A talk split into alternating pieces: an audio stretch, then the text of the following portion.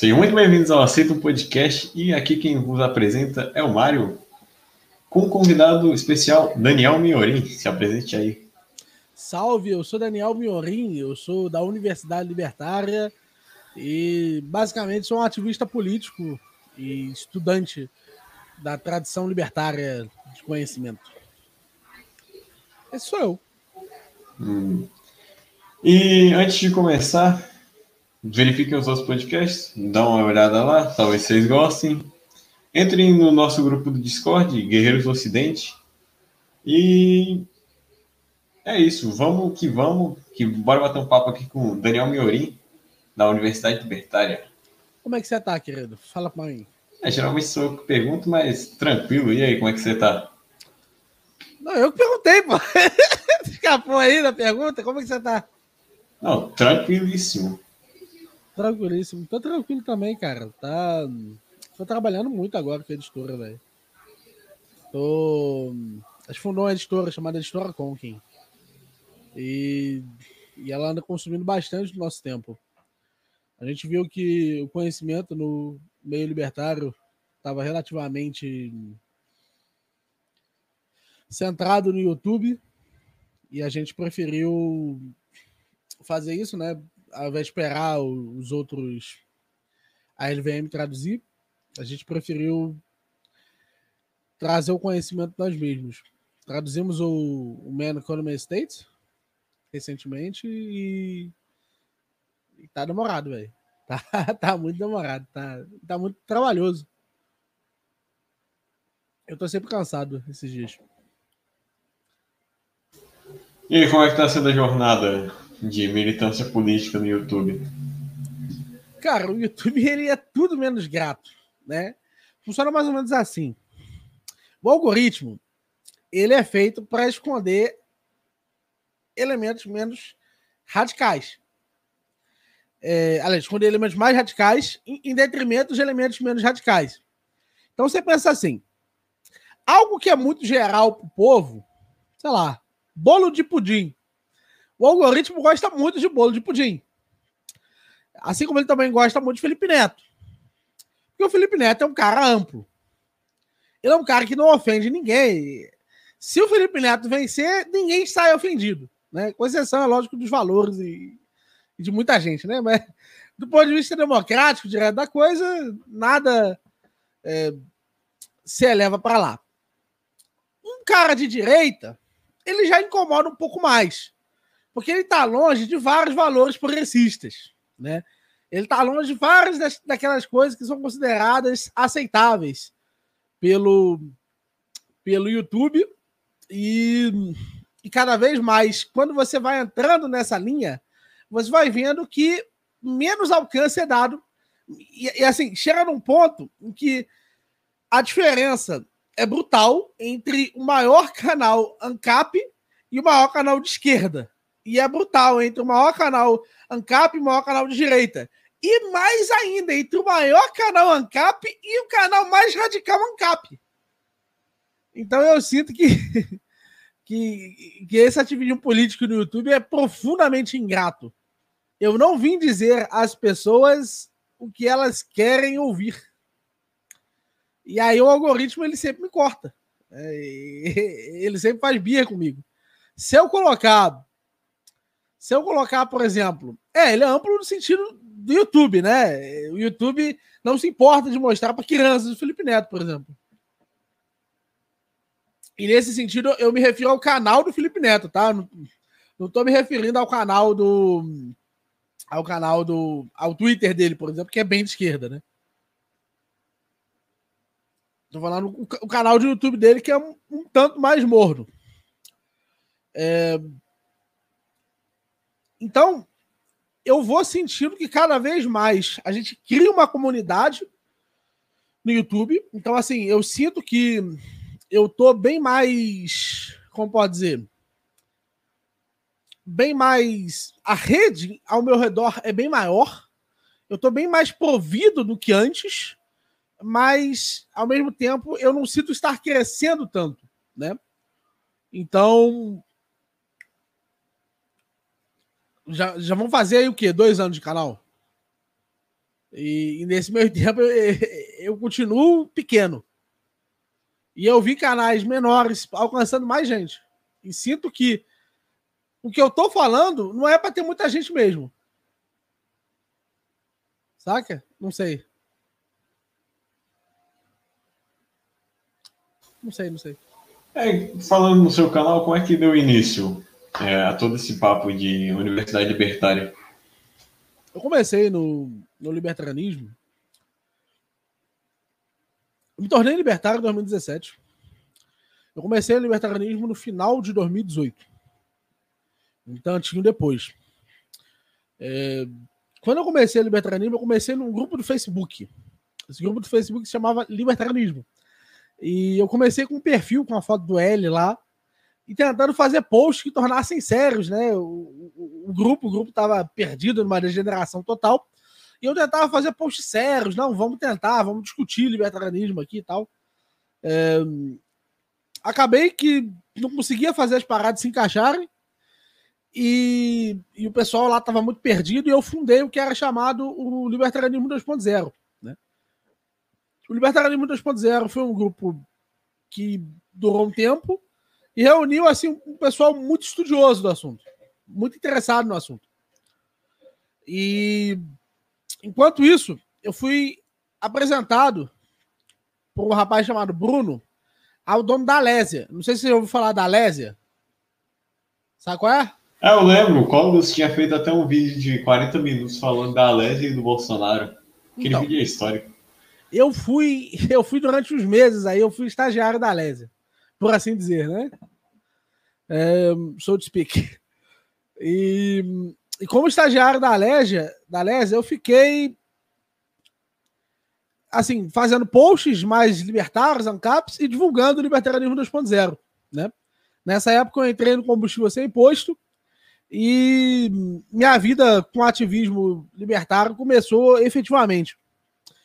Nessa época, eu estava menos radical, acredito eu, é, mas ainda assim mais radical do que a maior parte do pessoal. Eu ainda não era purista, propriamente dito, eu não acreditava em votar, mas eu tinha um. Ainda tenho né, um carinho muito grande pelo combustível sem imposto. E a minha intenção era fazer acontecer. E ainda é, de certa forma, mas hoje em dia eu, eu tenho uma visão do combustível sem imposto mais distante, né? Eu, eu não vejo que eles poderiam acabar com o imposto sobre combustível, mas eles poderiam fazer alguma outra coisa, né? É, larguei meu emprego, fiquei só na militância, fiquei ainda São Paulo, é, Espírito Santo, fiquei numa porrada de lugar, é, com a intenção de divulgar o movimento, com a intenção de, de demonstrar efetivamente o que o movimento tinha a oferecer. E conheci muita gente nesse processo. E aí, o Libertarianismo 2.0 começou a ter ali uma série de discussões nesse meio tempo. E essas discussões que a gente teve, elas iam um pouquinho na, na contramão do que eu estava fazendo. Estava fazendo uma parada muito. Ah, vamos para rua e tal, tal, tal. E a discussão era muito teórica. E aí, tipo, o pessoal não sabia que eu sabia essas coisas, saca? E aí começou a, a lotar de gente, começou a lotar de neo-iluminista na época. E aí. E aí eu vi que, que os neo-iluministas vinham com os argumentos meio furados, umas paradas de Kant. Eu, caraca, velho, isso caras não leram. Talvez não tiver. Assim. Não tiveram contato real com a obra do Ropa, né? É, e muito menos com os pressupostos é, que o Ropa assume. E aí eu acabei entrando em debates, debates, debates, debates, debates. Até o ponto que eu vi e percebi o seguinte: é, eu tô debatendo com esse cara aqui, mas o cara que tá falando no comentário de baixo do meu, ele não tem a menor ideia que ele tá falando. Ele não tem a menor ideia da onde vem é, assim, da, da onde Ropa tirou isso. E parece que essa tradição libertária, que eu muito respeito e, e, e amo, e assim, sou apaixonado na tradição libertária, parece que ele não, não chegava ali naquelas pessoas, né? E aí eu decidi, não, eu vou fazer alguma coisa a respeito. E aí eu fundei, é, em 2019, junto com um rapaz chamado Giuseppe, uma coisa que se chamou de Universidade Libertária. Logo depois eu conheci o meu sócio, Gustavo Poletti, e a gente tá aí até hoje, né, na, na estrada aí. É, o Libertarianismo 2.0, infelizmente, foi apagado, né? É, o Facebook é mal, mas a ideia, o corpo dessas discussões se manteve ali fluente e acontecendo. E muita coisa aconteceu de lá para cá, hein? Porra! Muita coisa aconteceu.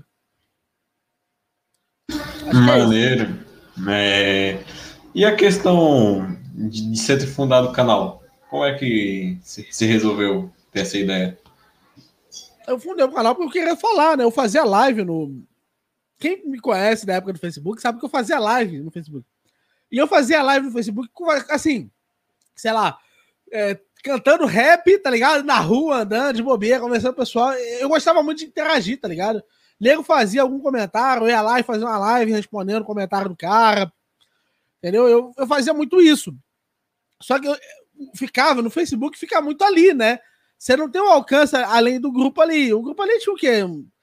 É, o grupo chegou a 5 mil, 6 mil pessoas, né? Porque é muita gente. O Facebook é muito grande, né? Comparado ao, ao YouTube, os grupos pegam muita gente. Alcance muito pequeno, mas grupos muito grandes. E aí, tipo, quando isso aconteceu, a minha sensação era de que, de alguma forma, eu estava criando um, um diálogo que, que não ia para frente, saca? Tipo, eu falava, falava, falava, só que isso não modificava nada. Aí um dia rolou uma conversa sobre um evento chamado Fãs Fraga. E eu quis falar, tá ligado? Eu, eu, quis, pô, eu quero que isso aqui saia de, do Facebook e alcance o YouTube. Porque eu, eu, o Foyer falou uma parada, eu discordei dele. E, e eu pensei, porra, se eu discordar aqui no Facebook, não vai dar nada, tá ligado? Agora, se eu discordar no YouTube, as pessoas vão assistir. Porque outra pessoa que não tá no grupo pode vir. E a gente tinha uma moderação muito restrita na época. Né? Então eu, não, eu preferi não abrir o grupo definitivamente e, e levar para o YouTube. Foi assim que o YouTube nasceu. Né? Ainda com o nome Libertarianismo 2.0, porque a minha intenção era só replicar o que estava acontecendo lá no Facebook. Ah, tá aí. E essa treta do First Fraga? Que o Cogos fez um vídeo, depois.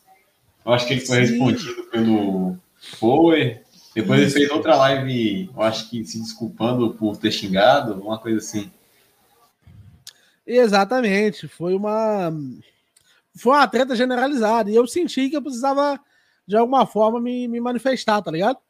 Porque, assim, o evento era assim, chamar um, um, evento que tem um político de fãs Fraga, aquilo foi uma sacanagem, né, velho? Porra, o, o, Fraga, se, se tivesse num evento desse, ele teria. A reação teria sido bem, bem hostil, velho. Bem, bem hostil. Você não acha? Com certeza teria xingado alguém e, e mandado o outro to, tomar no zóio.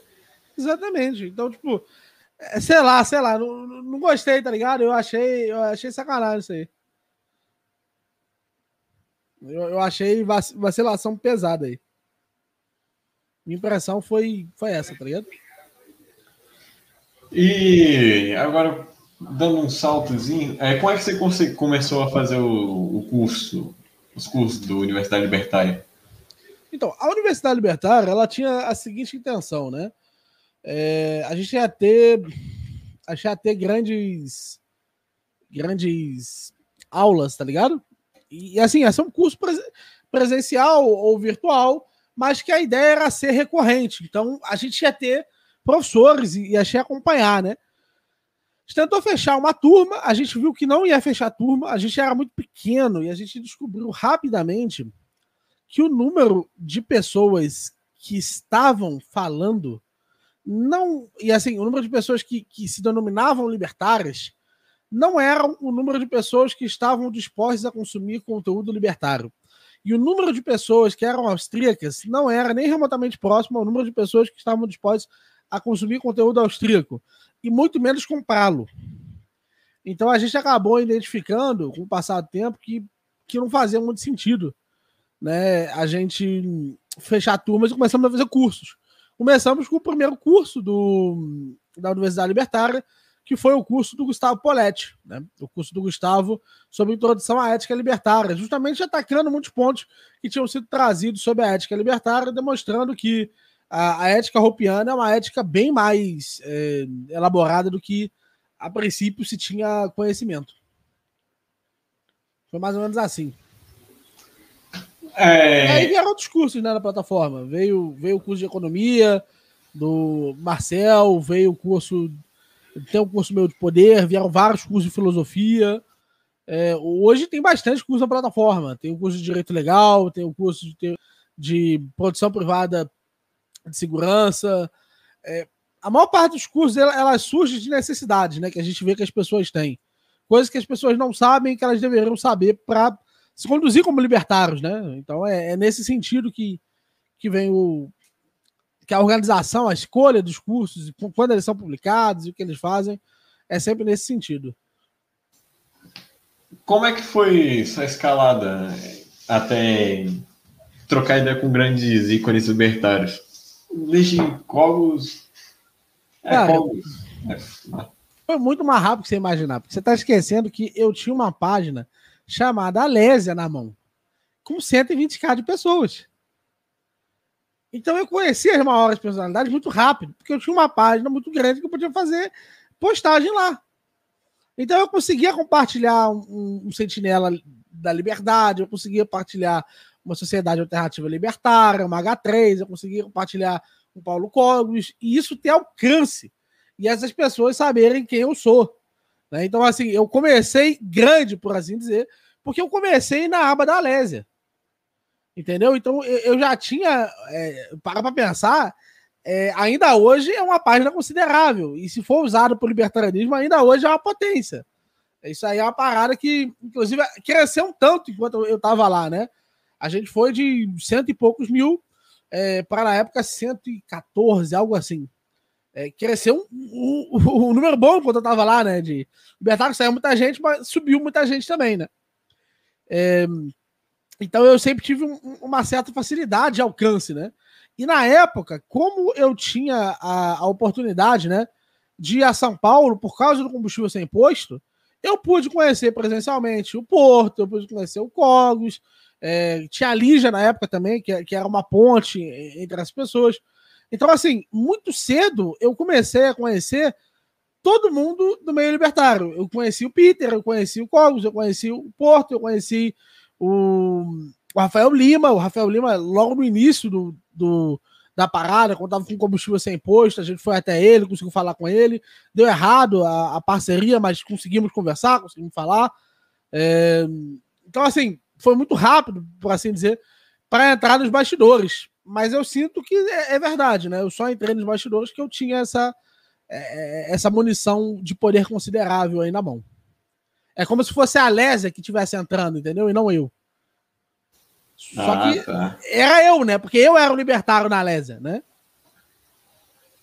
É, como é que você fez a Lésia chegar até até um pouco do discurso público? É, você, foi no canal a, do A Lésia já Léo. começou grande. Eu cheguei na Lésia grande. É, na verdade, a, a proposta do combustível sem imposto. Isso, o combustível sem imposto foi que a gente foi lá no, no canal do Léo. O canal do Léo, é, ele ficou sabendo depois que o Danilo Gentili falou do combustível sem imposto. Danilo Gentili falou do combustível sem imposto, o pessoal fez uma militância lá. É, e esse método de militância foi um método que funcionou muito. É, porque esse método de militância, ele diz respeito a, a assim, a forma de você fazer o máximo com o mínimo de pessoas. Então, por exemplo, quantos views você tem num vídeo, Omar? Em média. Dos podcasts que eu posto, posto mesmo, tem em média de 100 até uns 150, 160 Perfeito. no máximo. Agora pensa assim, ó. Pensa que dessas 150 pessoas, quantos comentários você recebe? De 5 a 7. Agora você imagina se você recebesse 70 comentários.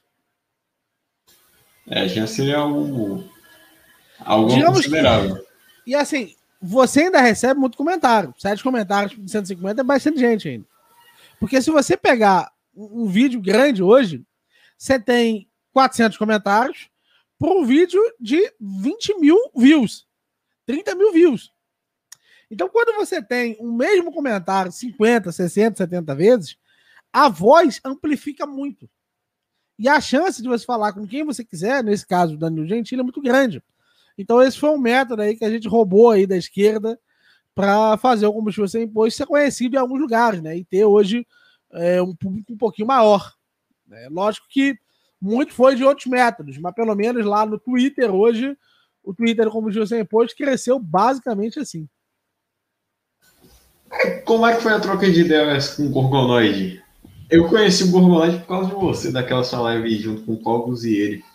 Cara, o Gorgonoide é um cara legal, velho. Assim, é, é, é, ele é um cara muito solícito, velho. Eu chamei ele, ah, cara, vamos fazer um, uma conversa, muita, uma entrevista. Ele, claro, pô, ah, quando? Ah, cara, você pode hoje? Posso! E aí, pô, ele foi. E assim, o, e a, a, gente, a gente conversou uma, uma, uma outra vez depois desse momento e ele é um. Eu acho que ele é um nice guy, tá ligado? Ele é aquele cara que. Assim, ninguém odeia o Gorgonoide, saca? Tipo, não dá pra odiar o Gorgonoide. Você pode não gostar muito dele, mas tem que concordar que ele é um cara neutro, tá ligado? Nice guy. Eu gostei, gostei. Gostei de entrevistar ele. Ele, Aí. o Leto Dai. Já entrevistei um, um, tantinho de gente aí, hein?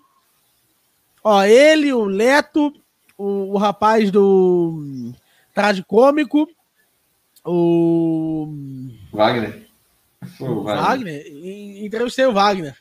É... Cara, eu, eu entrevistei um tantinho de gente no canal, hein? Deixa eu ver aqui, ó. Universidade Libertária, entrevista. Inclusive, eu tenho que entrevistar depois o, o rapaz lá do Submundo. Tem que conversar com ele aqui. O, Júnior. Foi ele que é. indicou você aqui pro podcast? Então, o, o Júnior é um cara muito bacana, velho. Tive oportunidades de conversar com ele. É, entrevistei o Núcleo da Arma, entrevistei o Arthur Duval, cara. A conversa com o Arthur Duval foi particularmente interessante, cara. Ah, é, você é... chegou, a ideia até com. Troquei, velho. É, com o Léo. Duval. Não, o Léo do Gero Léo. Sim, sim, uhum. sim, sim. Troquei, troquei nessa mesma oportunidade no Dharma. Cara, é muita gente, velho. De fato, foi muita gente aí passando o canal. Mas o. O. Eu tô lembrando aqui, cara. Essa entrevista com o, o Arthur Duval, se eu pudesse, eu não teria feito, sabia? Ou eu teria feito em outro canal. Porque. Cara, eu tô vendo aqui, tem a Camila Abdo, que eu esqueci, tem o Ricardo Almeida, tem a, Ma a Maíra Basílio. Nossa, velho. Tem muita gente que eu entrevistei. É, essa entrevista do, do Arthur Duval, o Arthur Duval, ele pediu assim, ó. O assessor dele pediu assim, por favor, isso não é um debate, tá? Então tentem se manter aí no, no, no limiar aí da, da conversa e, e assim, é, não expandir muito o assunto, tá ligado? É, tentar manter como perguntas mesmo, não como conflito, né? É, e eu fui lá e avisei isso pro Porto, tá ligado? Conversei, Porto, olha só, cara, queria fazer no seu canal. Tô com essa oportunidade aqui, sei que vai render view e assim, view monetizada. Então, você provavelmente tem interesse aqui, vamos fazer no seu canal? Ele falou, beleza, bacana. Aí, beleza. Nisso que eu fiz a entrevista, que a gente começou a entrevista, eram cinco perguntas que a gente tinha que fazer. Cinco perguntas. O Porto Fizemos a primeira pergunta, a segunda, a terceira, a quarta e a quinta. Conforme as perguntas iam acontecendo, ele ia debatendo as perguntas com o entrevistado. Tá ligado? Ah, tô ligado. E assim, o Janote tá aqui. Quem arrumou esse debate foi o Janote. Foi o Janote que arrumou esse debate para mim. E o Janote sabe. Eu, é, é, tava certo ali para mim que a gente não ia fazer um debate. E o Alexandre Porto tentou do início ao fim fazer aquilo um debate. Tá ligado? E eu fiquei, ah, ah sei lá, velho, sei lá, sei lá. Foi assim, a, a, sensação era ruim, tá ligado? É, a sensação foi realmente ruim. Eu fiquei, tipo. Sei lá, sei lá, sei lá, sei lá. Ligado, e assim, eu, eu, eu, querendo dizer. E o Porto depois ainda tentou tirar dele da reta. Entendeu? Ele não, ao invés dele falar, não, velho, isso aqui era pra ser uma entrevista, tá ligado? Ele tentou tirar o dele da reta. Eu sei lá. Eu sei lá, eu fiquei, eu fiquei triste nesse dia aí. Até a forma que você. Vai visualização, né? Eu, é o vídeo no YouTube com mais visualização, tem 27 mil visualizações. Eu não tenho nenhum outro vídeo com esse tanto de view. Ah, entendo. Você contactou o Gorgonoid via o quê? E-mail ou Instagram? Instagram, Instagram, ah, tá. Instagramzão. Fui, fui direto no Instagram. Sem medo de ser feliz. Beleza. Como é que você acha que o anarcapitalismo se encaixaria na guerra cultural? O anarcapitalismo não luta a guerra cultural. Diferente de, de outros, outros grupos, outros, outras formas sociais, o anarcapitalismo é tal qual a ordem cultural. É... Existem alguns elementos que eles não são culturais, eles são políticos. Então, tome, tome um exemplo simples. É cultural quantos indivíduos têm dando o, o fiofó em determinado momento na sociedade. Isso é cultural, tá? É... Agora, não é cultural o movimento LGBT. Certo? Se nós tivéssemos 680 pessoas dando fiofó, beleza, amigo. Vá lá, seja feliz. Agora, essas 680 pessoas se organizarem no movimento, isso tem um cunho político. Da mesma forma, tem um cunho político a ideia imediata que a gente. Por exemplo, pensa assim: é, drogas, por exemplo. É cultural que pessoas usem droga? Não. Não é cultural, no sentido expresso da palavra. É, é um fato da realidade. E quantas pessoas usam droga é um elemento cultural. Mas interessa ao libertário isso? Não. O que interessa ao libertário? Que alguém proíba efetivamente isso. É quando a guerra cultural toma um contorno político que ela interessa ao libertário. Do contrário, qual é a organização real da sociedade? Não interessa ao libertário. Interessa ao conservador, interessa ao progressista, e nós geralmente somos libertários e outra coisa, tá? É muito importante entender isso.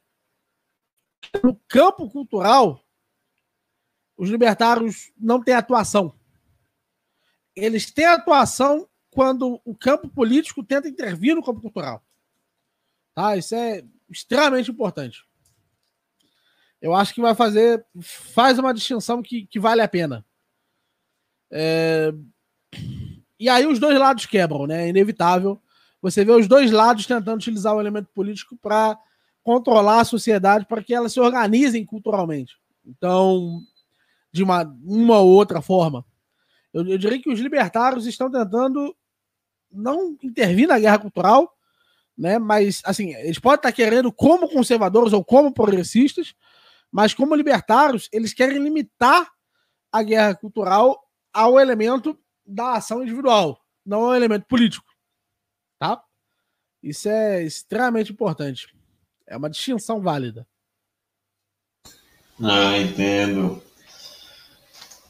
Agora eu acho que eu vou encerrar a parte de anarcapitalismo e economia, embora discutir assuntos diversos, desde né, do debate do, do Cogos com o Nilma até outros assuntos variados dia a dia falando no bate-papo, é, entre aspas, debate que o Nil Meu Cogos teve, tava você, o Júnior e o Knut lá no canal dele, do Júnior, uhum.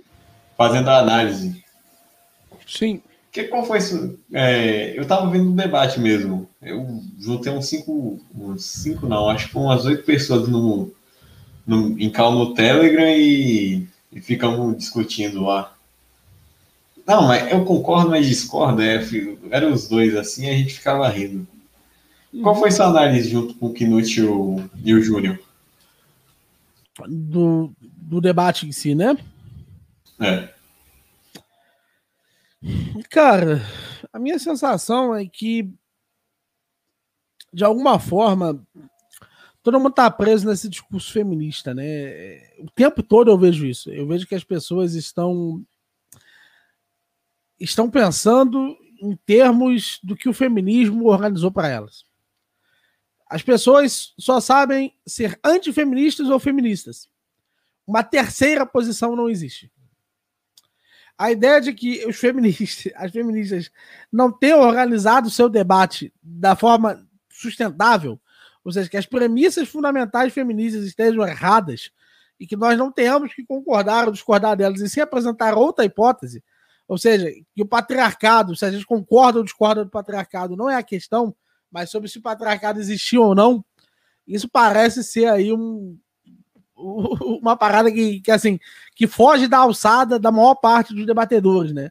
É, essa ideia do ah, o Miorim não acredita em patriarcado, isso daí é a maior ofensa que eu faço a qualquer um.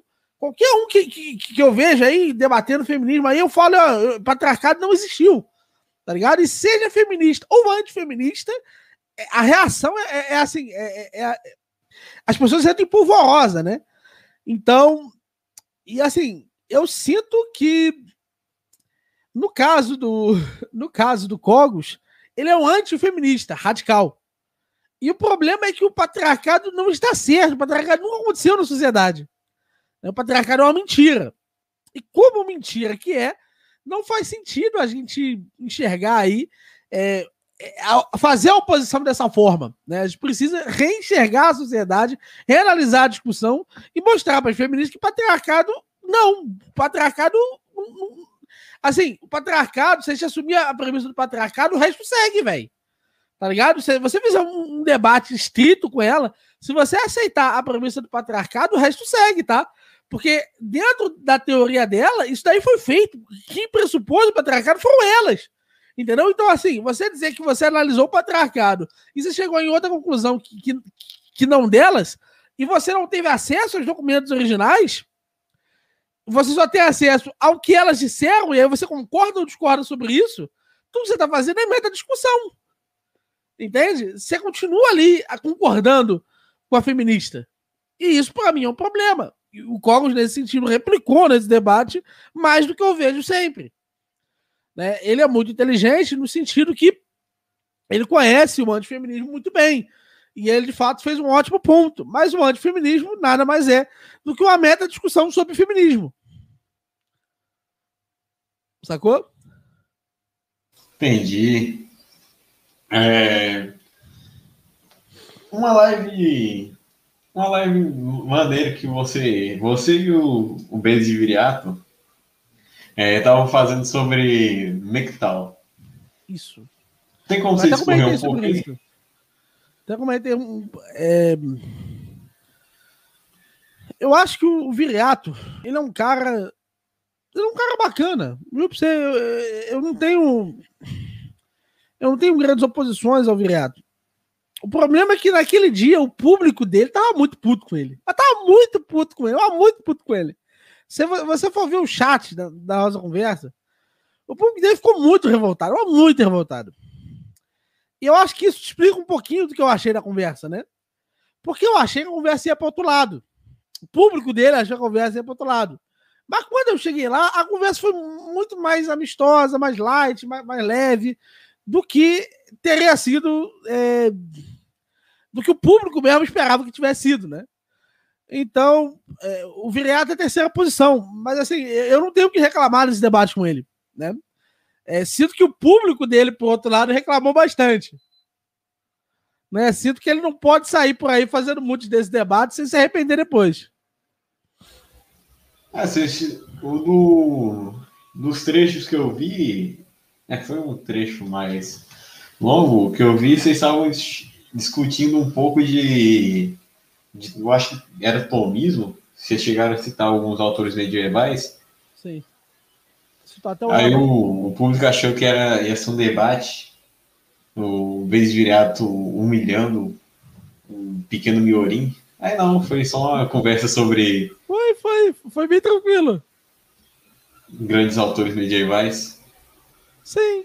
Que quebrou a expectativa do pessoal totalmente. O pessoal que esperava um, um hype enorme ali, uma parada enorme ali, ficou bem de boa.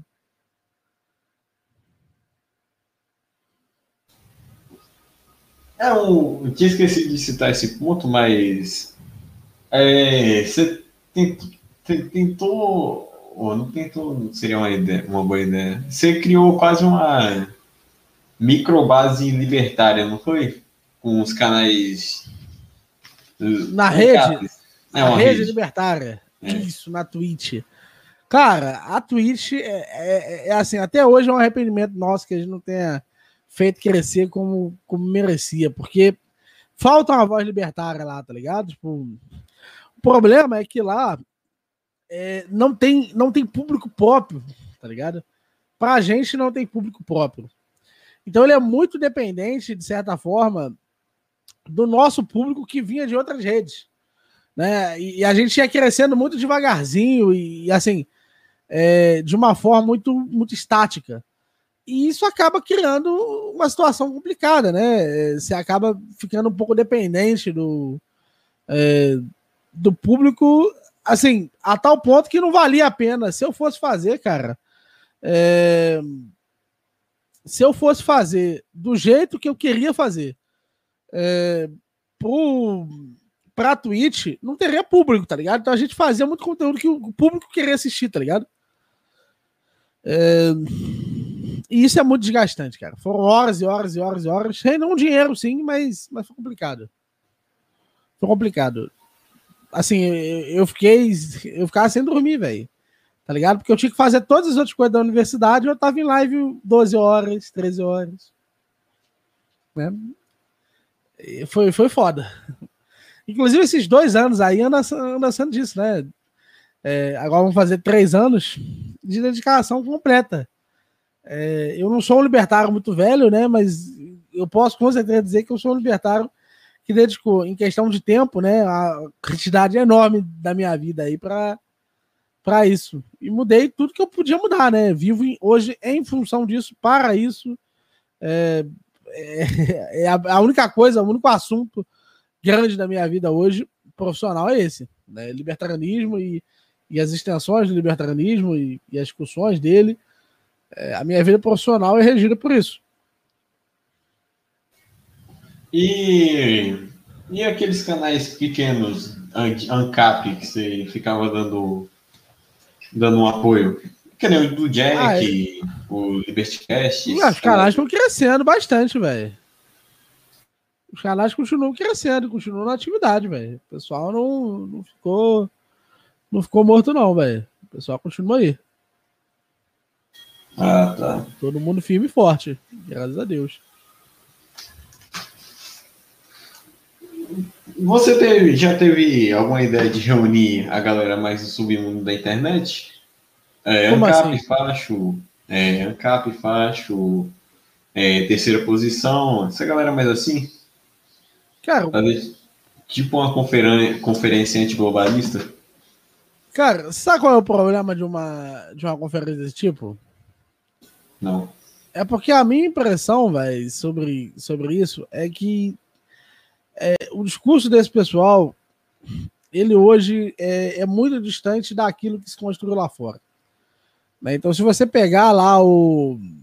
Você pegar lá o, o, o conteúdo que é produzido lá fora, lá fora, o fascismo como um fato, por exemplo, ele, ele assim, ele é um registro histórico de uma época delimitada, tá ligado? E assim, os interesses da alt-right não são interesses tão estatistas, né? A alt-right aprendeu economia de lá para cá, né? Então, assim, o protecionismo, por exemplo, saiu da, do calendário do NRX, por exemplo, sa, sa, saiu do calendário de muita gente. É, muita gente aprendeu ali na alt-right que, que, assim, deve manter a economia bem organizada e que as liberdades civis são importantes, né? É, e a grande questão é como fazê-lo, né? É, é assim, é como restringir a sociedade sem restringir a liberdade civil, que é importante para manter o sistema com feedback suficiente para você ter ali uma, uma, prosperidade econômica, você ter ali uma prosperidade social. E essas ideias aqui no Brasil, elas não se deram. O que nós temos aqui é, é assim, é, é, um modelo muito próximo ao Vargas, é um modelo muito nacionalista, no sentido em um sentido amplo da palavra aí, né? No sentido muito trabalhista, no sentido é, muito complicado, né? De, de, fazer uma aliança, né? O fusionismo aqui no Brasil é impossível com, essa, com esse pessoal, não apenas pelas discordâncias, que discordâncias a gente tem em relação a todos os grupos políticos, mas principalmente porque o que é mais próximo, que possibilita a aliança lá fora, aqui não acontece, né? Então, o, cara, ele vem ali, ele, ele tem como principal referência hoje de estudos é, o Évola, que está já lá atrás em relação ao que está sendo estudado, estudado pelos próprios é, terceira posição aqui, é, lá, lá fora. Então aqui a gente tem uma, uma sei lá, é, é complicado. Eu, eu, não sei, não sei, não sei. A, a, minha impressão é que é que talvez com o amadurecimento desses dois movimentos, né, chegue um determinado ponto em que seja possível esse tipo de coisa é uma troca de ideias, um diálogo, mas no atual estado do movimento terceira posição aqui no Brasil, não. É, mas não, não descarto, não, não, se deve descartar nada, né? De forma antecipada, com nenhum grupo político. Hum, entendo. E o que, que, você achou do menino Paulo Cogos ter tomado dois banimentos de duas redes sociais do Instagram e do YouTube. Cara, eu fico triste como eu fico triste com qualquer pessoa que perdeu a conta, né? Principalmente tendo sido uma conta a qual ele dedicou cinco anos da vida dele. Então, assim, eu fico triste. Mas, assim, é, é um pouquinho esperado, né? É, funciona mais ou menos assim, ó. Quando você rompe a bolha e você fala com as Big Techs, é, você precisa estar tá ciente que tá, tem um contador de tempo, né? Tem um countdown ali que está acontecendo o tempo todo. E que assim, logo mais será você, né? Todos os canais de direita grandes estão fadados a cair, estão fadados a ser colocados ao esquecimento, a não ser que eles não incomodem. E, concordando ou não com todas as posições do Cogos, ele incomoda o establishment. Você conseguiu entrar em contato com eles depois disso daí ter acontecido? Eles quem? É ele, na verdade, Cogos. Não, cara, eu, eu não ando falando com Cogos. Cogos é um vacilão, eu, eu, nunca mais comentei nada com ele. Eu, eu, eu ando distante dele aí de muitas formas. Acho que tô muito triste com o que, com o que aconteceu dessa parada aí dele. Você viu aí ele discursando? Discursando? É, discursando na, na Paulista. Isso. Faltou fazer uns vaporwave dele e, e, publicar no Twitter. Eu Aí, galera, bolado, aí, tá nele. Eu fiquei muito, muito bolado, meu amigo. É. Hum... Sacou? Isso me fez. Isso me fez, sei lá, olhar isso de, um...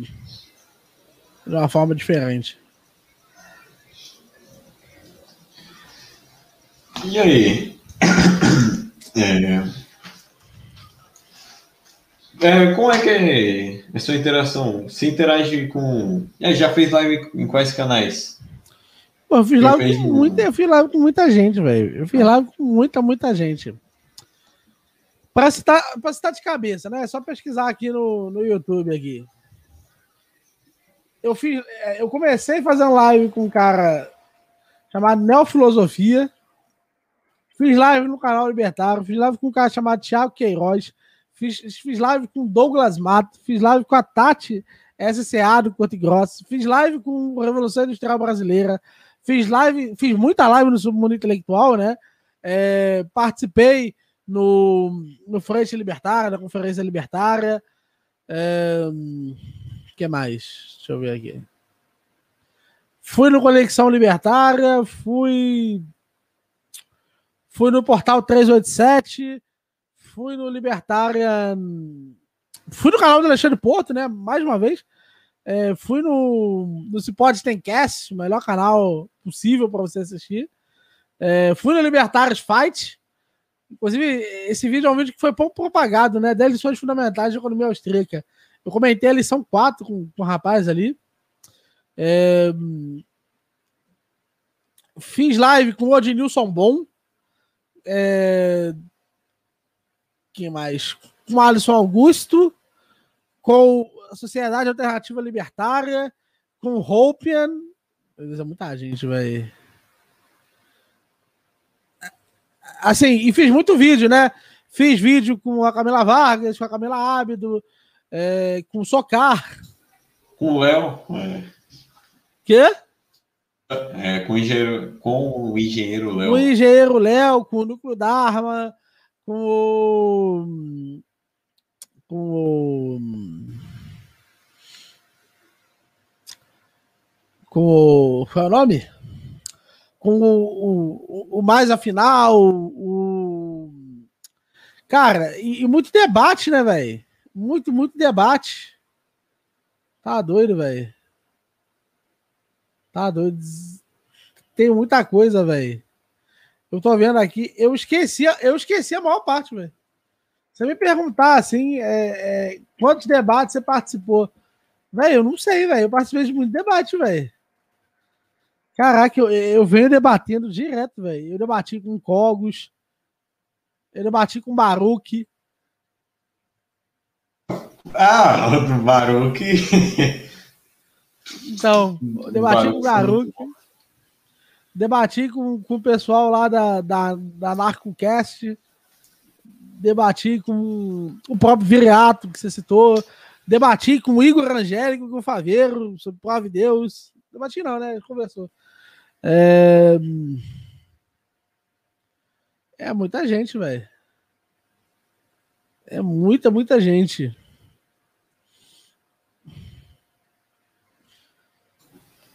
É... Inova Digital, o Inova Digital, o Shadow Walker, o Ricardo Almeida do MBL. É, é isso. Fora, fora que eu não tô lembrando aqui, que com certeza tem mais. Hum, entendo. E quantas discussões de Twitter você você já entrou. isso aí não, não, não, não, tem limite. Mas se são muitos debates, quanto mais discussões, né? Eu entrei no número infindável de discussões e tudo que você imaginar aí que, que eu pudesse aí discutir, eu já discuti. Todo mundo que eu, eu, eu cara, é, é complicado, velho, é complicado. Eu eu sinto que, que, que, que tudo iniciava discussão. Tá ligado? Então, sei lá, muito debate. Ah, eu lembro de você ter discutido com o Let's. Let's Dex, eu acho. O Let's Dex, sim. Mas o problema do Let's Dex é, é, que assim, é, ele só responde, tipo, ah, meme. É, ele não responde o mérito do que está sendo dito, né? Nunca. Em absoluto. Né? Se ele, ele puder evitar, inclusive, é aquilo, né? É, ele defendeu o Bolsonaro outro dia lá, né? Não, não é, a gente chamou o Bolsonaro de desarmamentista, né? É... E aí, tipo, nisso que ele chamou. Nisso que ele chamou o Bolsonaro, é, que a gente chamou o Bolsonaro de desarmamentista, ele veio louco, né? Tipo, ah, não, vocês estão malucos e tal, tal, tal, tal, tal. E assim, no final, o Bolsonaro fez várias coisas aí que fizeram com que ele concordasse com a gente, né? Então, acabou envelhecendo mal, né? Essa discussão aí. É, acabou que não ficou tão bacana. E, hoje ele, ele, assim, tá totalmente dissociado, né? Ao, ao Bolsonaro, né? Cada vez mais. Parece que a gente fez nosso ponto, hein? Pare... Aparentemente, né? Fizemos o nosso ponto. É, o, o Hopper Comunista mandou aqui nos comentários falando você chegou a discutir com o Code Hacker. Eu nem. O Kodak, o, o, o, Kodak, inclusive, falou muita besteira, velho. É, o Kodak me chamou de. Me chamou de. NPC das ideias? Não. NPC Siqueira? Não, ele me chamou de pedófilo, velho. Ele falou que era pedófilo. Na época, velho, eu tava, eu tava saindo com um amigo que tinha 17 anos, velho. Ele falou que isso era pedofilia, velho. Aí eu lembrei a ele que a Igreja Católica autoriza é, as meninas a partir de 12 anos é, fazerem, realizarem sexo, né? É, no casamento, né? Então, assim, é, casarem-se e, e, consequentemente, é, reproduzirem-se. E aí ele, ele ficou muito bolado, né? Não respondeu mais nada. É, isso aí ficou por isso mesmo. Mas Depois o Twitter dele foi apagado e agora Sim. só fica na memória a discussão. Sim, mas, mas assim, aquilo foi um vacilo, velho. Aquilo foi um vacilo, vamos concordar que foi um vacilo, velho.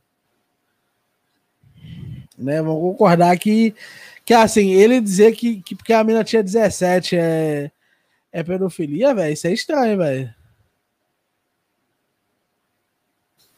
É, é meio.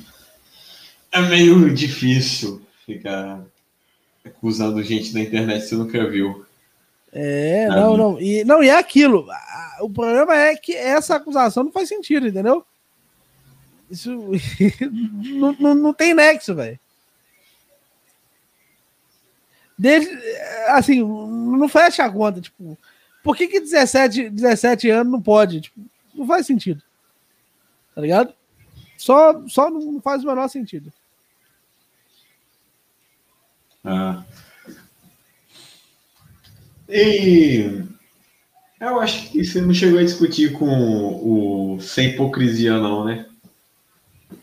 O sem nome? Não, sem, sem hipocrisia é tipo. Ele é tipo o guru intelectual do Super Xandão. Foi, foi mais ou menos ele que explicou a Terra plana pro Xandão.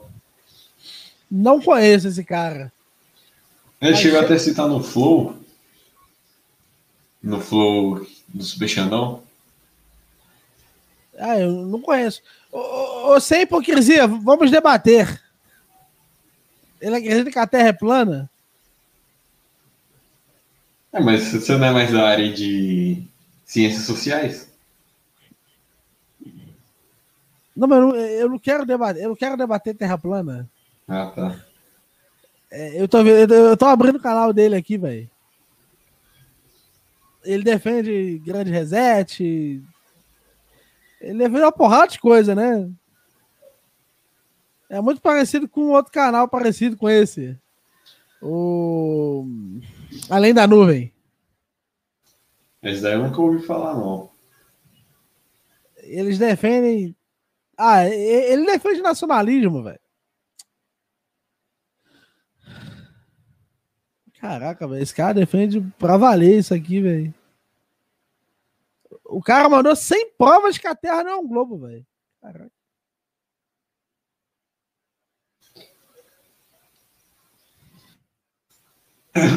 É, latidos, latidos do cachorro morto do globo. Caraca. Ah, hoje tá tendo live presencial.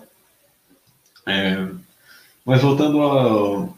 Não, eu lembro desse cara, velho. Ele discutiu com Cogos, velho. Em mais de uma situação, sem hipocrisia. Ah, eu lembro, eu tava revendo né, quando o canal do Cogos ainda tava no YouTube. É, o Cogos ah, mas tá no Odyssey, velho. Inclusive, se você gosta aí do Odyssey, também me segue lá. Segue o Cogos também me segue lá no Odyssey. O Odyssey Não, é uma plataforma ver. livre. Que é particularmente bem eficaz. É. E. Peraí, que eu tava falando. É. Live Bolsonaro. Peraí, agora deu uma travada. Eu ia comentar do Michael Kister. Fala do My Conquista. É, ele fica dando umas zoadas assim, mandando terminei meu namoro e depois, quando você, você só passa o mouse na tela, tá aparecendo uma, uma propaganda de é, um, dois, três milhas. O quê? É, ele botou assim, terminei o namoro. Aí quando você, tá ligado? É, você vê um, um pedacinho do episódio, do, do vídeo. Certo. É, aí aparece a propaganda do 1, 2, 3 milhas. É tipo, ele botou a propaganda dentro do vídeo. Sem ninguém pagar nada. Ah. Só pra zoar. Ah. Faz sentido. Pouco, mas faz. Só pra, só pra zoar. Pô, ele, ele terminou um namoro. Você chega a acompanhar algum humorista aqui no Brasil? Cara, não. Sim, de vez em quando eu, eu vejo as paradas do Gentili e do Vivier, né? Eu, eu, eu, de leves, né, dou uma olhada aí no que eles, no que eles postam e tal, porque eles têm um, um, uma abordagem um tantinho mais, mais, mais politizada, tá ligado? Da coisa. E por, e por isso eu acabo, de vez em quando, eu acabo é, assistindo eles, mas mais pro trabalho mesmo, né, velho? É. E. É, eu já falei de guerra cultural. O que você acha do Grande Reset? Grande Reset? Ou você é... acha que vai dar merda mesmo? Eu acho que assim. É, é... Você já imaginou quão fácil seria, velho? É, quão simples seria se nós tivéssemos condição de, de saber é, quais são as condições em, em, que vai se dar esse tipo de coisa, velho? Você não acha que assim o fato que nós temos muitas informações sobre isso não indica que, que muito provavelmente estamos bem errados? É, hoje já traçaram tudo e já saberiam que, que isso poderia acontecer. Como assim, velho? Não, eles já previram que mais ou menos isso ia ser exposto uma hora. O plano. Não, cara, não, não, não. Isso não faz o menor sentido, velho. Tipo, você está falando. Alguém que tem capacidade de fazer o grande reset não estaria disposto a, a, a assim, a, a, de alguma forma revelar isso daí. Isso não faz sentido, velho assim, algo pode acontecer, entendeu? É, é, evidente que algo pode acontecer, e, e, assim, nesse sentido, eu acredito que, é, que alguma coisa as elites têm preparado, só que eu duvido que vá se dar como como tá colocado ali, velho. Isso daí é, é justamente porque é, a população que estaria disposta a ir atrás saber o que está realmente acontecendo, né? Não estaria disposta ali a, a, a assim, é, acatar novas informações, né? Se você já sabe qual é o plano, quanto tempo você vai dedicar a descobrir se esse é mesmo plano? Menos, né? Cada vez menos. Então, qualquer plano que se preze, ele não vazaria dessa forma, entendeu? Entendo. Ah, eu nem tinha fechado o microfone. É... Tem algum libertário que joga? Tem. É. Tem. Tem um, um rapaz que joga Crash. Esqueci o nome dele agora. Mas ele joga. É só pesquisar assim: Crash, jogando Crash é, com economia austríaca. Esqueci o nome dele, mas ele já colou lá no, no canal. E tem o, o, o Pig Dev, né? O Pig Dev é, é desenvolvedor de jogos e Libertário. E faz jogos aí, eventualmente. São particularmente interessantes. A gente entrevistou ele aí e foi uma experiência agradável, posso dizer. Como é que. Como é que rola de, é, divulgação? Não, seria mais ou menos a tradução e a publicação dos livros de grandes autores é. Cara, tá tudo sendo. É, é tudo muito manual, né, velho? A gente tem poucos recursos, né? Então, assim, a gente se parece mais que uma, uma pequena editora do que qualquer outra coisa, né? É... Então, assim, por exemplo, software, é... tudo é feito no Drive, assim. É... A gente está sempre fazendo ajuste de última hora de absolutamente qualquer coisa. É o processo de tradução, revisão e diagramação que acontece, ele é até bem preciso. É, porque o pessoal é estudioso da área e tal, tal, tal. Mas tudo ainda tem uma cara muito amadora, né? Muito independente. Acredito eu que, que seja um pouquinho inevitável isso. A essa altura do campeonato, não tem que se dar por satisfeito. Já estamos muito felizes aí de de estar tá podendo construir isso daí. É, mas ele passa hoje por, por dois revisores. É, tradição passa por duas revisões, diagramação. É, depois da diagramação, ele ainda passa por outra revisão. É, aí ele passa pela versão final, e só aí na versão final que ele está disponível é, para venda física. Né? Hoje a gente não tem nenhum livro que está na venda física, porque nenhum terminou de passar por todas essas etapas. Mas estamos avançando aí cada vez mais a tendência é terminar todas essas etapas desses livros. Respondido? Estava com o microfone multado. E aí, como é que foi? É, você chegou a, não diria converter-se, como é que você, é a sua relação com sua família, sendo anarcocapitalista? Minha mãe é comunista, né? Daí você tira, né? Não preciso nem falar mais nada, né? Ah. É, é difícil. É simplesmente difícil. É, principalmente porque eu larguei a faculdade, né? Eu fazia direito. E, e eu decidi que fazer faculdade de. Fazer essa faculdade seria um. daria um, um sinal ali de, de concordância com, com as ideias e assim de, de validação dos diplomas que eu, eu não senti né, que, que a academia merecesse de forma alguma. Né? Então eu acabei me. Acabei tendo que tomar essa decisão, né? Foi um tanto inevitável. Só que isso influenciou muito, né, velho?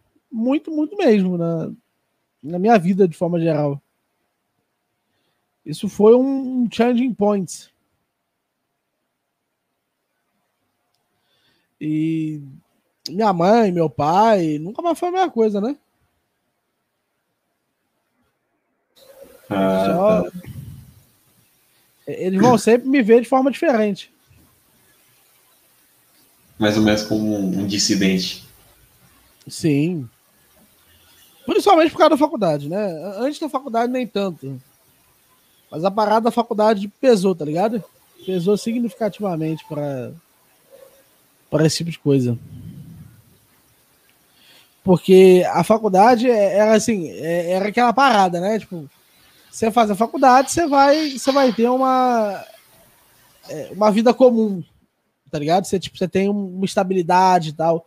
E assim, a estabilidade que minha mãe falava era lógico, era concurso, né? Ela queria que eu eu roubasse de pessoas pacíficas para me sustentar, né?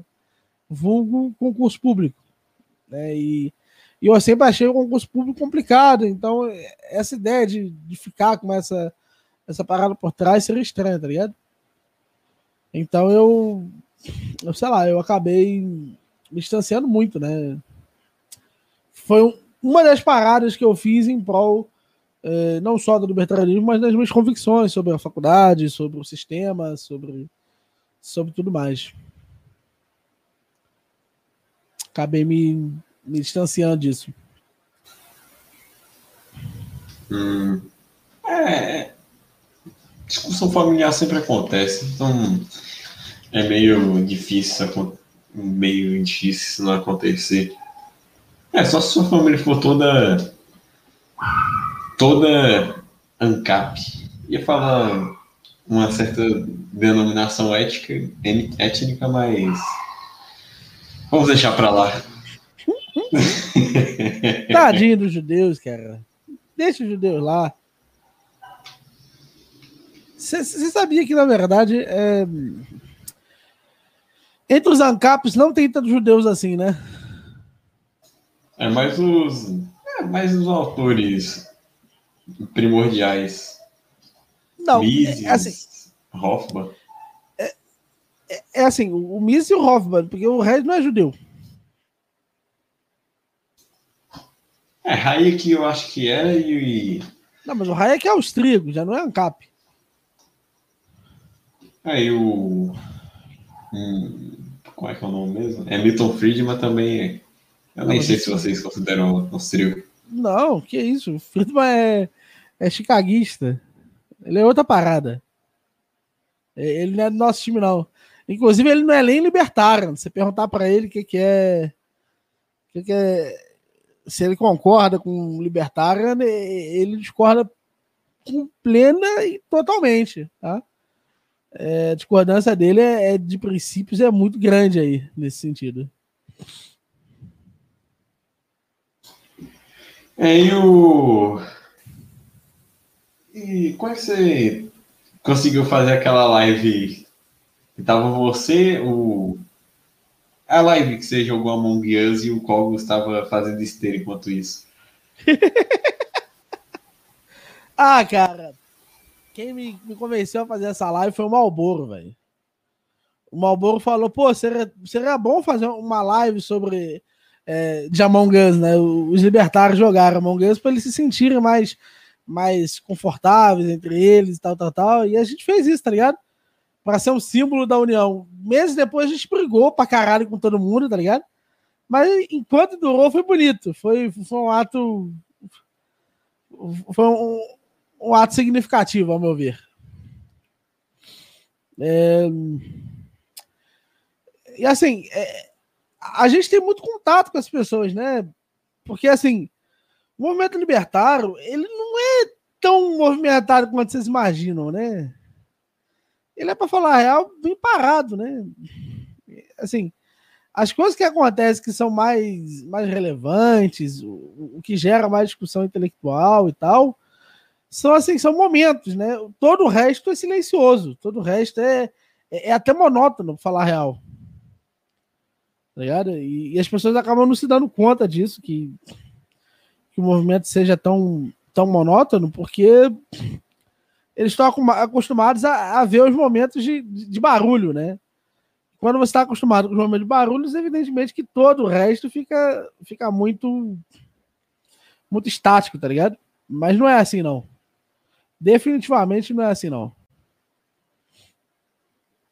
É, em geral, você tem silêncio. E se você tem silêncio, você acaba conhecendo as pessoas, né? Você acaba conseguindo interagir com elas, né? Isso é, isso é particularmente relevante. Por isso que a gente consegue hoje abordar o. o... É, por exemplo, aqui agora, a gente está conversando, o Adam está aqui conversando com a gente. O Adam é membro do Instituto Hoffman é, Paraguaio. Então, assim, ele tem um, um. do ponto de vista do. O Adam Bogado que está aí. Do ponto de vista de um movimento grande, né? Com com milhões de pessoas e tal, isso seria particularmente difícil conseguir, tá ligado? Você ter numa live qualquer que tá rodando aí, numa entrevista qualquer, você ter aí um, um,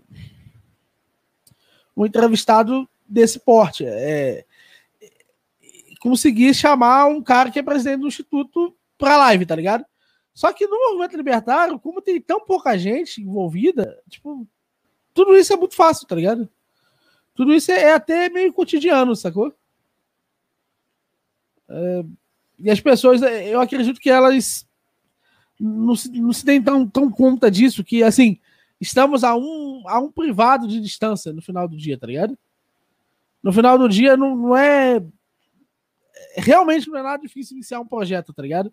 Se você iniciar um projeto, se você é um libertário, se iniciar um projeto, cedo ou tarde eu ficarei sabendo tá ligado? E, e, assim, todos os projetos a gente fica sabendo e, e, a gente consegue intervir de alguma forma, então é, é, eu acredito que isso é um ponto positivo, né? Mas é, é triste, mas tem o seu lado positivo aí, que é o de possibilitar cada vez mais projetos acontecerem.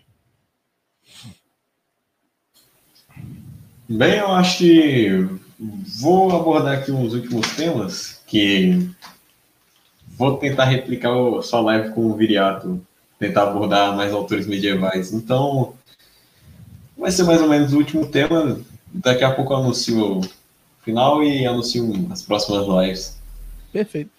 É, qual seria a sua visão de uma de uma sociedade de leis privadas ter uma tradição? Toda sociedade de leis privadas tem uma tradição, tá? É, não é possível criar um hábito social novo. Não é possível organizar dentro da, da sociedade algo que não, não tenha contido um conjunto de, de ideias primárias originais. Então, por exemplo, é, nós hoje temos acesso a muita literatura medieval. Por que, que essa literatura medieval não parece um absurdo para nós?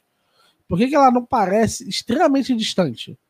Porque os sentimentos humanos que existem ali, que estão ali retratados, são os mesmos sentimentos humanos que foram retratados em outras situações, em, outras, séculos, e continuarão sendo propagados. Então, assim, a tradução, do ponto de vista mais direto da coisa, é impossível de ser desconectada.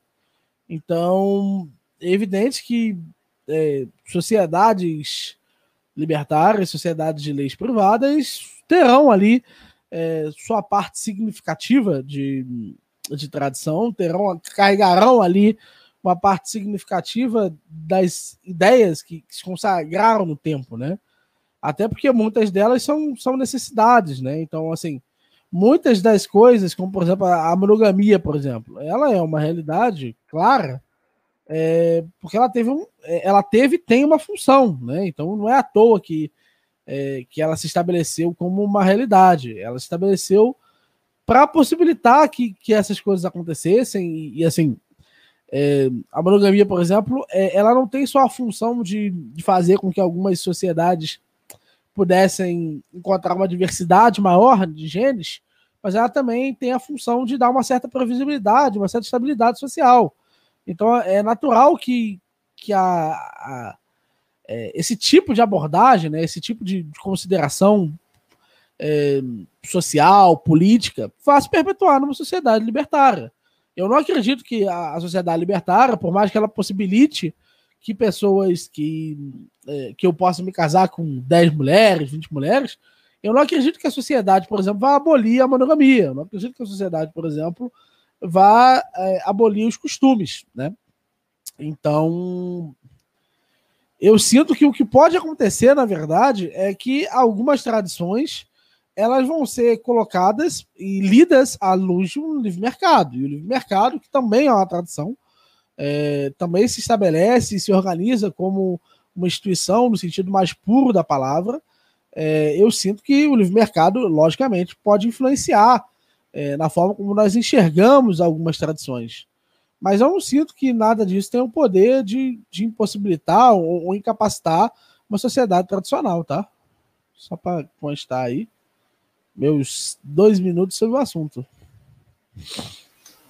É... Qual autor medieval que você mais curtiu ler? Hum, é uma boa pergunta. Cara, eu, eu sou assim. É eu, eu tenho um hábito, às vezes eu tô falando e, e eu falo assim, ó, parece que, né? É, isso é uma referência ao Aquino, né? É, não uma referência proposital, né? Que eu, eu queira fazer, mas porque é, eu, eu, gosto muito dessa forma de organizar os meus pensamentos. Então, eu acho que o Aquino, nesse sentido, contribuiu bastante por aquilo que eu considero ser uma boa argumentação. E nesse sentido, eu, eu não consigo, eu não consigo não, não parece, parece ser o um caso que é, a melhor organização filosófica seja aquela que não apenas consome menos entidades, é, possui menos entidades filosóficas desnecessárias, mas que também possui uma organização de ideias que, que seja atemporal, né? E eu acho que o Tomás de Aquino é atemporal. Por isso, eu, Daniel, meu autor medieval favorito é o Tomás de Aquino, mas, em compensação, né, é, eu vejo que o meu livro preferido, o livro que eu mais gostei de ler de um medieval foi o Confissões, né? Do Santo Agostinho. Foi o livro que eu, Daniel, tive uma preferência maior. Não teve nenhum outro livro que me, que me fez, que me encantou mais do que do que a, as confissões. Esse daí ainda tá. Eu não vou falar que tá na minha estante porque eu nunca comprei, mas daí ainda tenho interesse de ler. Eu acho que eu a maioria dos grandes intelectuais católicos. Eu acho que receber o título de Santo Doutor não deve ser, não deve ser muito. É, não, é, não é pouca merda. Não é, não é pra, pra pouco. Não é pouca é... merda, é muita coisa. Mas falando de Santo Agostinho, daí, Santo Tomás de Aquino, isso daí me lembrou é, senhor Judeu Baruch. Sim. Como, fala um pouco aí da sua live com ele. Cara, foi estranho, porque ele não parava de botar o, o telefone no ouvido. Eu tava achando aquilo muito louco, velho. Eu tava achando aquilo muito zuzurento das ideias, Ah, foi bom, né, velho? É, assim, foi uma oportunidade interessante. Eu, eu não, não, fiquei desgostoso de, de, fazer aquele debate, não. Foi bem respeitoso e, e eu gostaria de fazer mais debates com o Baruch. Vou chamar ele mais vezes, com certeza, é, para conversar sobre mais assuntos. É, ele tava falando de salazarismo, essas coisas assim. Peraí, ele falou, é nacionalismo ou era salazarismo? Eu acho que é alguma coisa que mexia com o nacional. É, qual seria a sua análise sobre isso? Cara, eu, eu sou totalmente contra o salazarismo, né? É, eu acho que o problema do salazarista é que eles não sabiam nada de economia. Né? Infelizmente, esse pessoal é, é não era tão. É, é enquanto eles tinham uma noção estética muito interessante, eles eram realmente ruins com essa parada de economia, né? E isso causa todo tipo de efeito protecionista, né? que, que não foi particularmente agradável, principalmente porque havia muitas colônias na época, né? E protecionismo das colônias praticamente faliu esses locais, né? É, isso é extremamente importante colocar aí, porque os efeitos nefastos que isso teve nas economias de países africanos foi significativo. É, eu, eu não lembro agora, mas a parte do, do Baruti, tanto coçando o nariz quanto botando o, o celular no ouvido para ouvir o áudio, é, ele. Aquilo ali foi muito bom. É qual, quais temas vocês chegaram a trocar, trocar mesmo ideia? Quê? Quais foram os temas que vocês mais trocaram ideia? É, você Cara, tava trocando ideia com ele sobre o globalismo, essas coisas assim? falamos, é porque eu queria entrar na discussão que eu e ele não, não terminássemos nos matando, né? Porque ele não é exatamente o cara mais pacífico do mundo, né? Debatendo. Então eu queria num tempo que a gente concordasse, né? E mesmo no tempo que a gente concordasse, eu tava correndo o risco dele, dele eu, eu falar uma coisa, ele não gostar e ele, e ele se revoltar, entendeu? Então eu, eu acho que eu tomei a decisão mais sensata aí, indo para um tema que a nossa concordância era fortíssima. Né? Estamos aí juntos aí no que tange ao ataque ao globalismo, estamos juntos. Eu, eu concordo totalmente. O globalismo é, é, um. Ele é nocivo, nocivo à sociedade e, e assim, é antinatural. Pau no cu dos globalistas. Essa é a frase que vai encerrar nosso podcast. É isso. Adiós, adiós globalistas. Bem, vamos chegando ao fim de mais um podcast. É, eu gostaria que. Mas foi uma honra aqui trocar uma ideia contigo, Miorim. Tamo junto aí, é, Gostaria que você indicasse alguém para o nosso próximo. Próximo não, para o futuro podcast. Hum, o que você pode falar? Hum... Já sei que, que você acha de trocar ideia com. Você conhece o Jack? Conhece, não conhece? Ah, o Jack, eu, eu tô pensando, tava pensando em, E chamar ele para um podcast. Tem o Jack, o municipalista. É, eu acho que esse pessoal seria interessante conversar aqui, pô. É um pessoal Fala que um tem um estudo em, com ele. em filosofia interessante. Eu acho que seria bacana. O Malboro. O Malboro, de repente, aceitaria vir aqui, hein?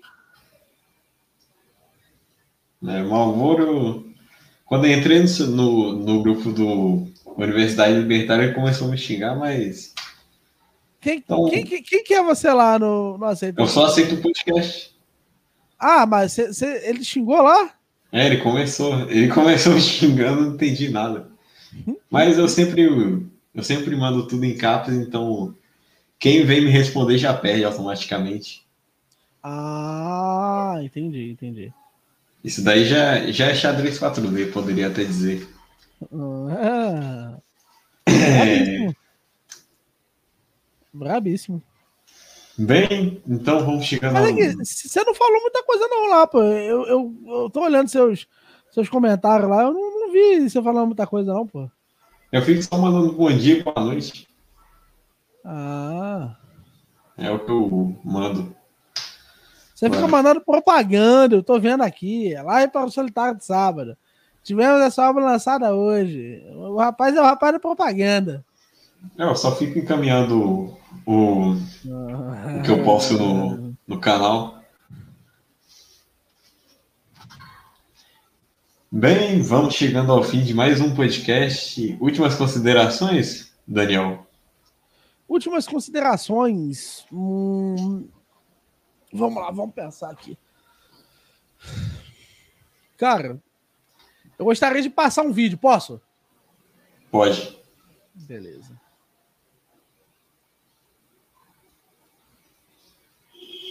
Beleza, vou passar ele aqui.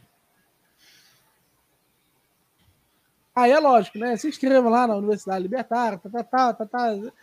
É, Essas, é, essas coisas todas aí que, que são de praxe. Vou passar um vídeo aqui, ó. Comenta aqui no canal do rapaz, do Mário. Que Mário? É. Aí, Mecão, você chegou na hora errada, meu querido administrador Big Mac 99.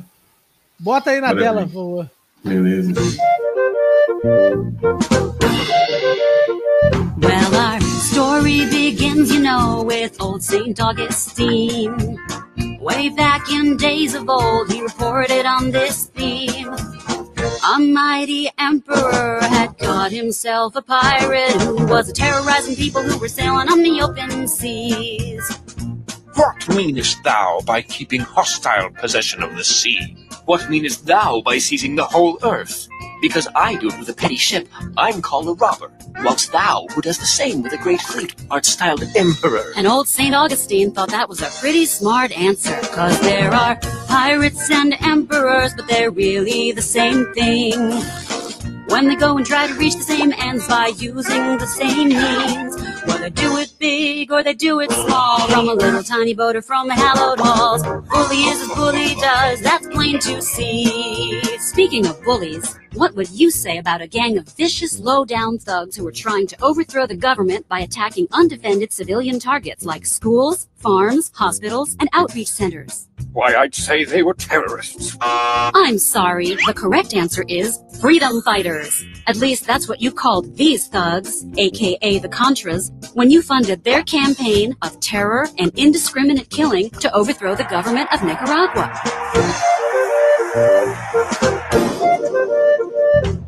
Was trouble in the land of Nicaragua in the 80s, it's true. And Uncle Sam has always said this kind of thing just really won't do. So he paid for a bag full of dirty tricks and turned killers into heroes with a PR blitz. Well, freedom's sure a funny word for what the Contras did do. You know, there are pirates and emperors, but they're really the same thing. Even the ones who say they just wanna let freedom ring.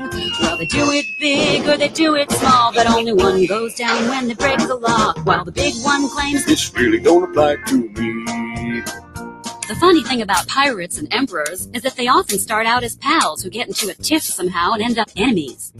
You mean like Lex Luthor and Superman? Yeah, except Lex Luthor was a nice guy before he lost all his hair. Whereas Manuel Noriega, Saddam Hussein, and Osama bin Laden were all known thugs and mass murderers when they were on the CIA payroll. That's why they got the job. Either that, or Uncle Sam is just a really bad judge of character. I don't understand why this keeps happening to me. Well, not so long ago, we thought Saddam here was a pretty swell guy. And we helped him get the goods to make the Ayatollah Khomeini cry. But Uncle Sam decided it was not Saddam's fate to be the leader of his Middle Eastern client state that was sitting on top of a big, huge oil supply. Big and little thugs got thuggery in common, even if one's got stars and stripes on him. Bully is as bully does, that's plain to see. Cause if it looks like a duck and acts like a duck and quacks like a duck, it probably is a duck. You know, a rose is a rose no matter how much it stinks. I resent that comment. I'm not a duck. I'm an anti-duck. I'm a counter-duck.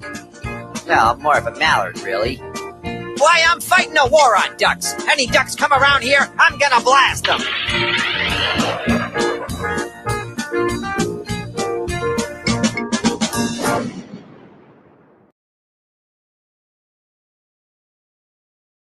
E bem, se inscreva no canal. Ah, se inscreva não, você que sabe.